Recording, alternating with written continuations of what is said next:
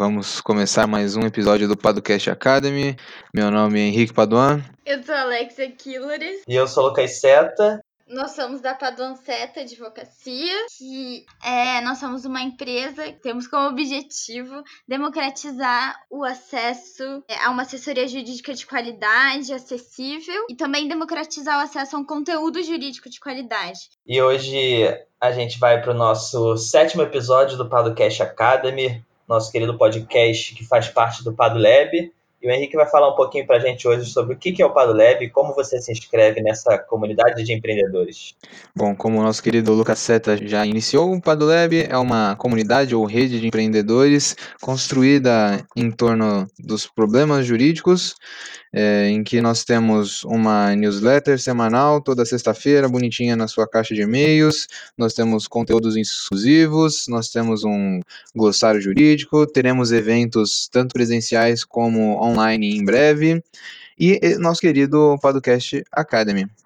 Para quem quiser se inscrever, o link vai estar tá aqui na descrição. É, e é isso. É né? isso. No episódio de hoje a gente vai falar sobre qual tipo societário escolher então, qual o melhor tipo societário, tanto para a sua startup como para a sua pequena e média empresa? E é isso aí. Uou! Padocast.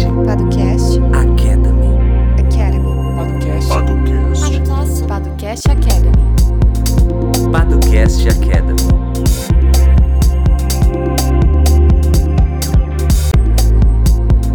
E aí, quem vai brilhar hoje? Hoje é dia do Henrique, né? Hoje é dia do Henrique Shine. O cara é, o cara é pós-graduado em Direito Empresarial. Pós-graduando, cara. Para começar esse, essa conversa sobre tipo societário, é importante, muito importante explicar o que é o tipo societário, porque muitas vezes as pessoas se confundem, é, entendem que algo que não é tipo societário é, é, acabam entendendo que o enquadramento da empresa, de acordo com o seu faturamento, é o seu tipo societário. Então é bom a gente diferenciar essas coisas umas das outras, né?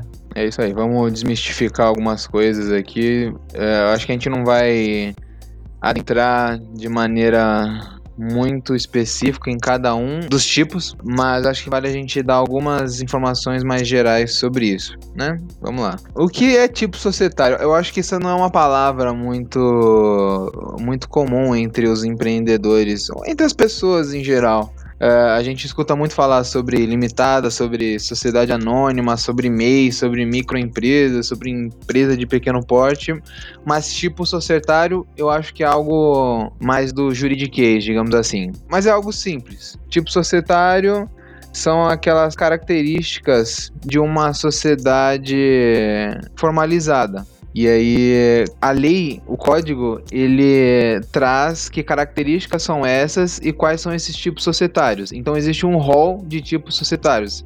Existe um número limitado de tipos societários que estão previstos em lei. Não é algo que sai da, da cabeça da junta ou do advogado é, determinando qual é o tipo societário. A lei, o Código Civil, ele traz todos os tipos societários possíveis para se constituir uma sociedade empresária no nosso caso. Então a gente pode dizer que os tipos societários eles são tipificados. Sim, sim. E o que é tipificado? Previsto em lei. Tá. Só para usar o termo técnico também. É isso aí. E essas características, elas estão relacionadas a responsabilidade de cada sócio, o modo de participação de cada sócio, sei lá, a entrada e saída de um sócio. Cada fator desse, ao longo do tempo, né, que foi construído, trouxe a cara de cada tipo societário, né? Eu acho que para ficar mais fácil, vale a gente falar quais são os tipos societários, né? E aí o, o Código Civil fala em sociedade em comum, sociedade em conta de participação, sociedade simples, sociedade em nome coletivo, sociedade em comandita simples, sociedade em comandita por ações, sociedade limitada e sociedade anônima. E eu acho que aqui a gente já consegue matar e diferenciar o tipo societário do porte da empresa ou o enquadramento tributário, né, Seta? É, assim, é, quando as pessoas pensam em MEI, em microempresa de pequeno porte, né, que é MEI, ME e EPP, normalmente elas confundem, às vezes acham que eu sou um MEI ou sou uma microempresa e esse é meu tipo societário. Não, esse é só o porte da sua empresa. E o porte tem a ver, como o próprio nome dá a entender, é, o tamanho. E tamanho tem a ver, segundo a lei, com a receita bruta que é oferida ao longo de um ano. Então, se ao longo de um ano é, você ofere uma receita até 81 mil reais e essa receita. E aí entra em outros requisitos também, né? Esse é o caso do MEI. Então, para alguém ser MEI, não basta ser o um empreendedor individual que a gente conhece, com no máximo um empregado. Isso estou falando de características gerais, só para a gente ter a noção do que, que é esse porte, né? Mas o porte ele tem a ver com essa receita bruta anual. O MEI tem esse limite de 81 mil reais ao ano, enquanto a microempresa, que é a ME, ela tem uma esse fica entre os 81 mil e 360 mil anuais. E acima de 360 mil e inferior a 4 milhões e 800 mil já é a empresa de pequeno porte, que é a EPP. Então, assim, é, esse enquadramento de porte tem a ver com a receita bruta e que não tem nada a ver com o tipo societário que o Henrique está falando.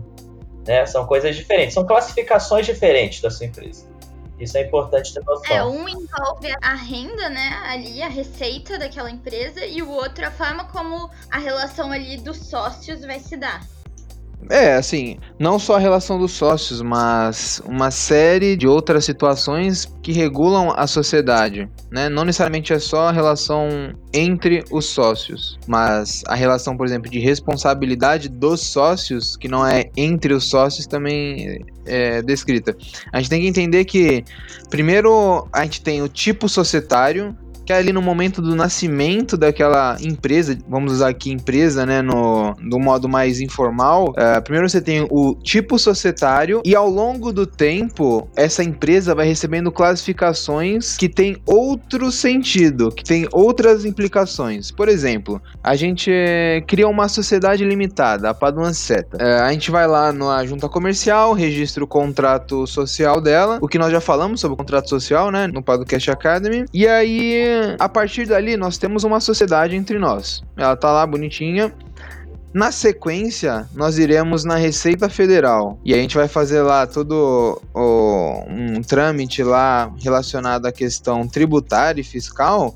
E aí lá para frente ela vai ser enquadrada como pode ser, né? Como uma microempresa ou uma empresa de pequeno porte. Então, ela é uma sociedade limitada que, em razão de uma questão tributária ou fiscal, ela se enquadra como microempresa ou empresa de pequeno porte. Ela tem dois atributos, né? O primeiro atributo é em relação ali o tipo societário, depois a outra característica, o outro atributo dela é em relação a, ao quanto ela vai ter de receita.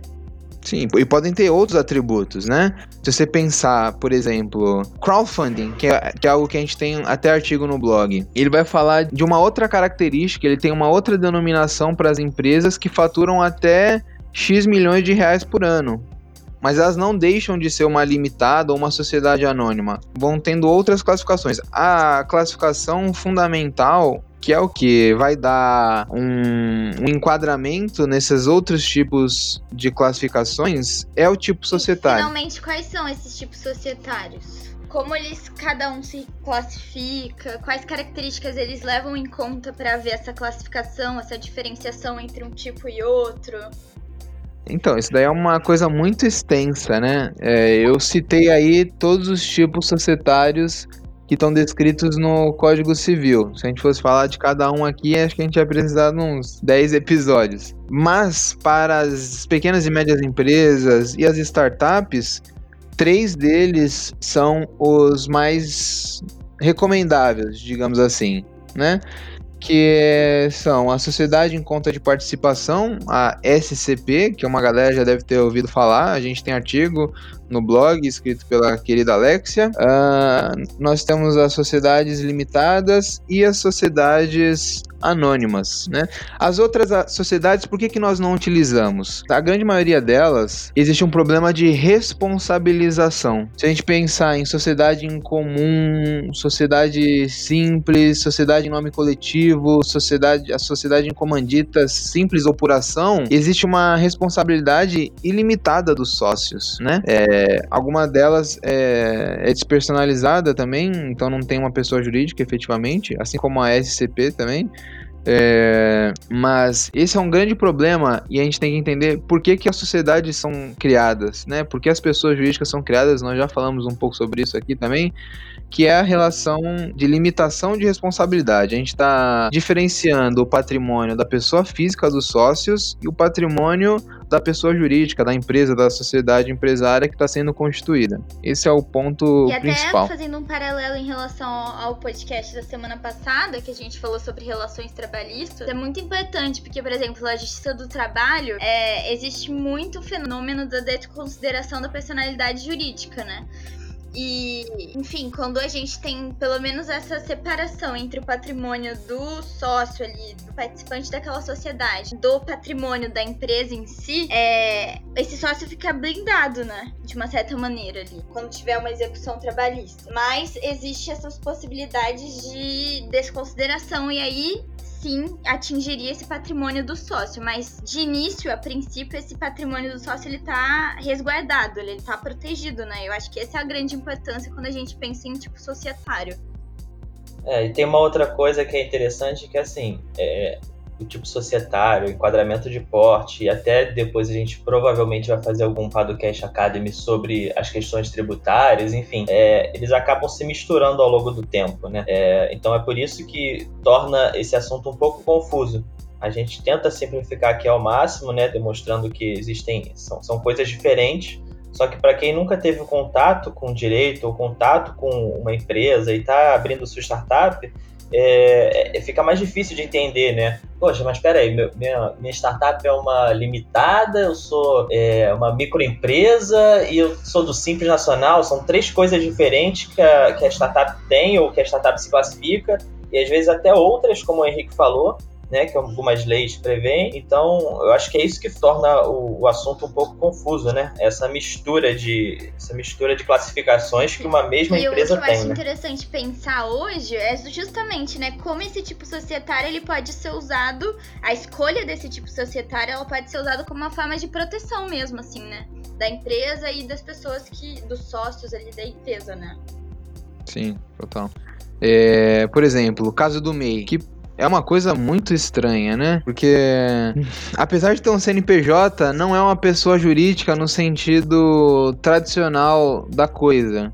Não existe uma separação entre o patrimônio do empresário, do microempresário individual, Uhum. da pessoa jurídica MEI, no caso. Isso é um, um problema sério que as pessoas não se atentam.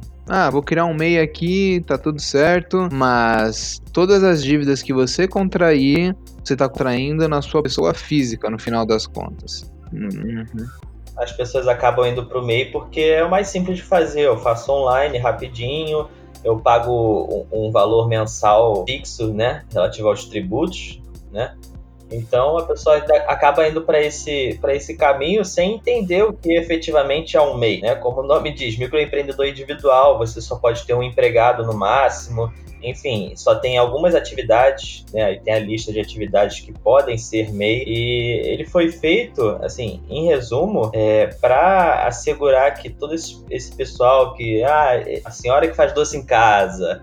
Enfim, é, você acaba dando uma certa segurança para esse né? pessoal. É, uma formalidade, exatamente. Para esse pessoal que acabava trabalhando na informalidade e é bom para os dois lados, porque garante alguns direitos para essas pessoas e ao mesmo tempo o Estado é, arrecada valores, então que normalmente não arrecadaria, porque elas estariam na informalidade. Só que como é muito fácil você abrir um meio, o pessoal acabou é, utilizando esse meio é, para formalizar empresas que não necessariamente é o melhor caminho, né? Eu acho que e, e a gente vem batendo um pouco nessa tecla, né, de pensar qual é o efeito dessa escolha, né, desse enquadramento jurídico. Eu acho que é muito importante dizer que em relação ao MEI, é exatamente esse o efeito, né? Tudo bem, você escolheu o seu MEI, você tem o seu CNPJ, mas o efeito jurídico é que, infelizmente, o seu patrimônio não está separado do patrimônio ali da sua, do seu tipo societário, né, da sua empresa. Então, não tem uma proteção plena. Então, quando a gente fala em uma assessoria jurídica que visa é, a prevenção né, de situações que levem até o judiciário em ações individuais ali e tal, um litígio, um conflito, enfim, é, é necessário pensar, né? Se eu quero proteção, será que esse tipo societário que eu escolhi, ele tá de fato me trazendo Uhum. proteção? Sim, total. É, e também na questão, por exemplo, das startups. Se você é uma startup, a ideia é que você tenha um crescimento acelerado em determinado momento. E para você ter esse crescimento acelerado, você vai precisar de investimento. Se precisar de investimento, você vai precisar trazer outras pessoas para dentro da sociedade. Então isso vai influir na escolha do tipo societário. Não dá para você ser um MEI e receber um investimento, né? Isso é um grande erro também que a gente já viu alguns casos desses, né, Seta? O pessoal é um MEI, aí vai receber um investimento lá, aí vira uma grande bagunça, aí o negócio não dá certo, enfim. É, No mínimo, a pessoa vai ter uma grande correria para ajustar tudo até receber o investimento, né? é sim. Então, pode no até mínimo vai acontecer isso. do. É, você vai perder o timing do seu investimento às vezes, né? Exatamente, esse é o grande problema. E arrumar a casa, arrumar de última hora ali o tipo societário, você acaba perdendo esse tempo ali do investidor. Sim, sim, essa questão do timing é essencial. Esse daí é um dos grandes porquês de se estar ajustado juridicamente. E uma das primeiras coisas que o seu possível investidor vai olhar é como é que tá, como é que tá essa organização societária, como é que tá a questão tributária, trabalhista, é aquela famosa due diligence, né? Isso é um- são fatores que ele vai utilizar. Enfim, é, mas vamos lá. É, qual é o melhor tipo para constituir uma pequena média empresa ou uma startup? Depende. Ah, realmente. Depende. Mas nós já descartamos uma boa parte dos tipos societários, né? E restamos com três, basicamente, né? Que são os mais comuns e é o que o pessoal. Que o pessoal, né? Que o mercado tem utilizado galera. mais frequente. A Galeri. Ah, sociedade em conta de participação. Como é que é essa sociedade aí? Bom, a sociedade em conta de participação, ela é utilizada normalmente para receber um investimento anjo.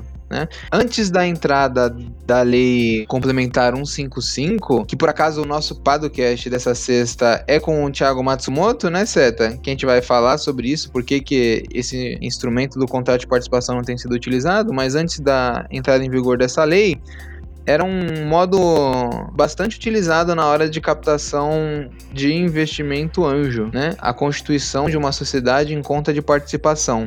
Mas quais são as características da, Então. da sociedade de conta de participação? Ela tem um sócio, ela tem dois? Quantos sócios ela tem? Como é que Só tem funciona uma isso? pessoa que de fato atua na sociedade, contratando funcionários ou realizando atividades empresariais diversas. Tá, esse é o sócio ostensivo, é isso? Seriam Tá, só e os outros? participantes. Então, os que investem na Hum. empresa, ah, somente atribuindo um capital, contribuindo com o capital. Então, o investidor anjo, ele seria o sócio Aí o participante? investidor, ele, ele é exatamente isso, ele atuaria somente como investidor, ele não teria essa in- ingerência sobre a administração mesmo, assim, da empresa, né? Acabaria que esse único sócio ostensivo que to- continuaria tomando as decisões ali administrativas em relação à contratação de pessoas, em relação às atividades que a empresa vem realizando. Então, separaria um pouco o que seria esse investimento e o que seria é, de fato, a administração ali daquela empresa, na figura do sócio ostensivo. A, a questão é limitação de responsabilidade.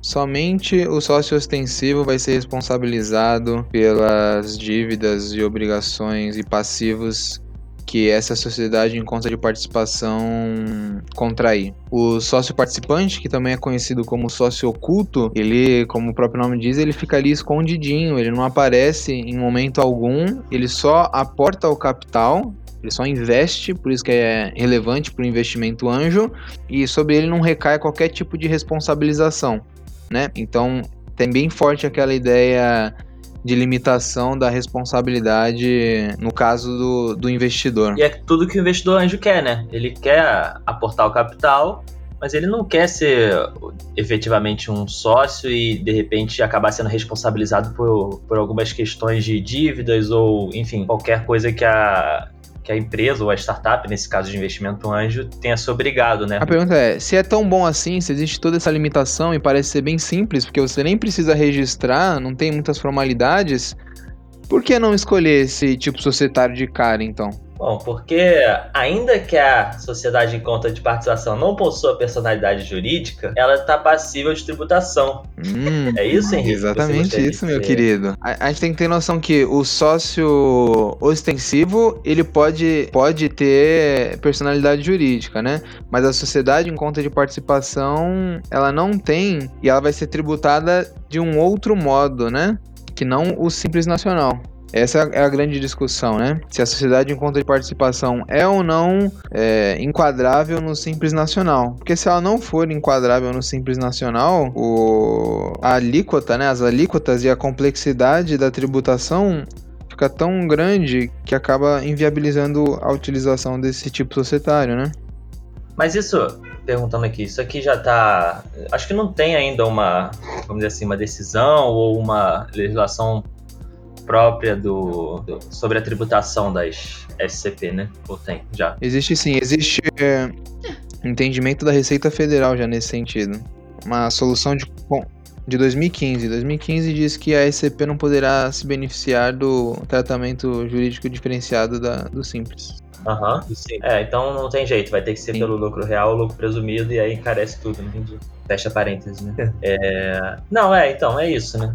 Sociedade, sociedade de conta de participação, em teoria, é, é um, é algo bom para o investidor anjo, porque ela faz todo sentido com o tipo de investimento, né? E com o tipo de participação que o investidor anjo quer ter numa startup, só que muitas vezes essa tributação vai acabar inviabilizando, né? Sim. É, tem uma dissonância aí entre o tipo societário que é muito em- bem cabível nessa situação de investimento, mas a situação tributária ali acaba afastando um pouco a escolha, né?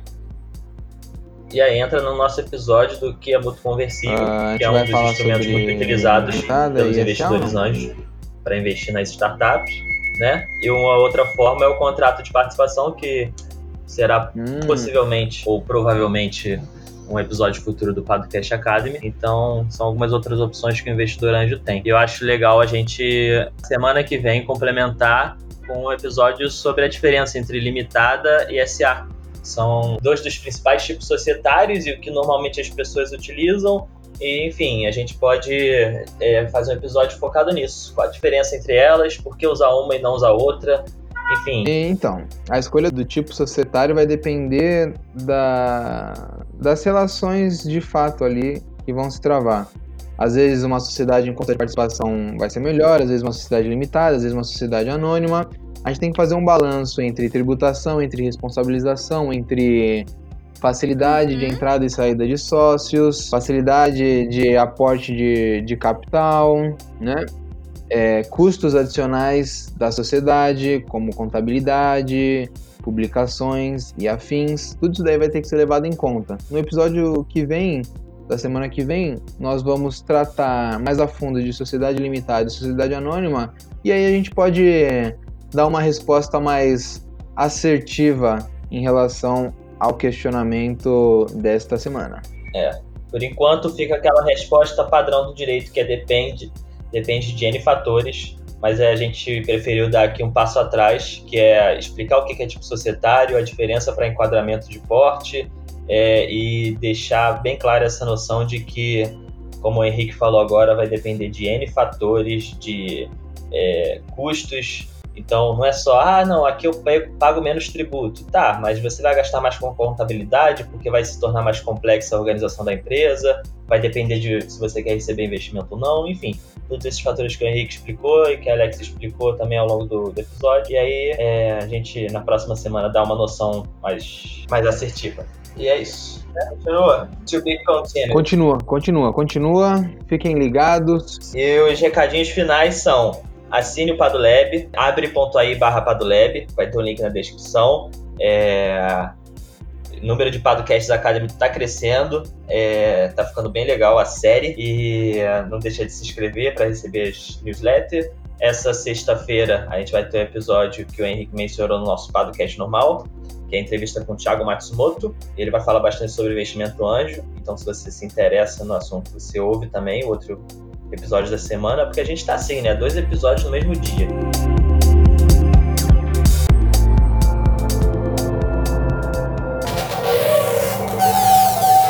Edição Guilherme Gadini.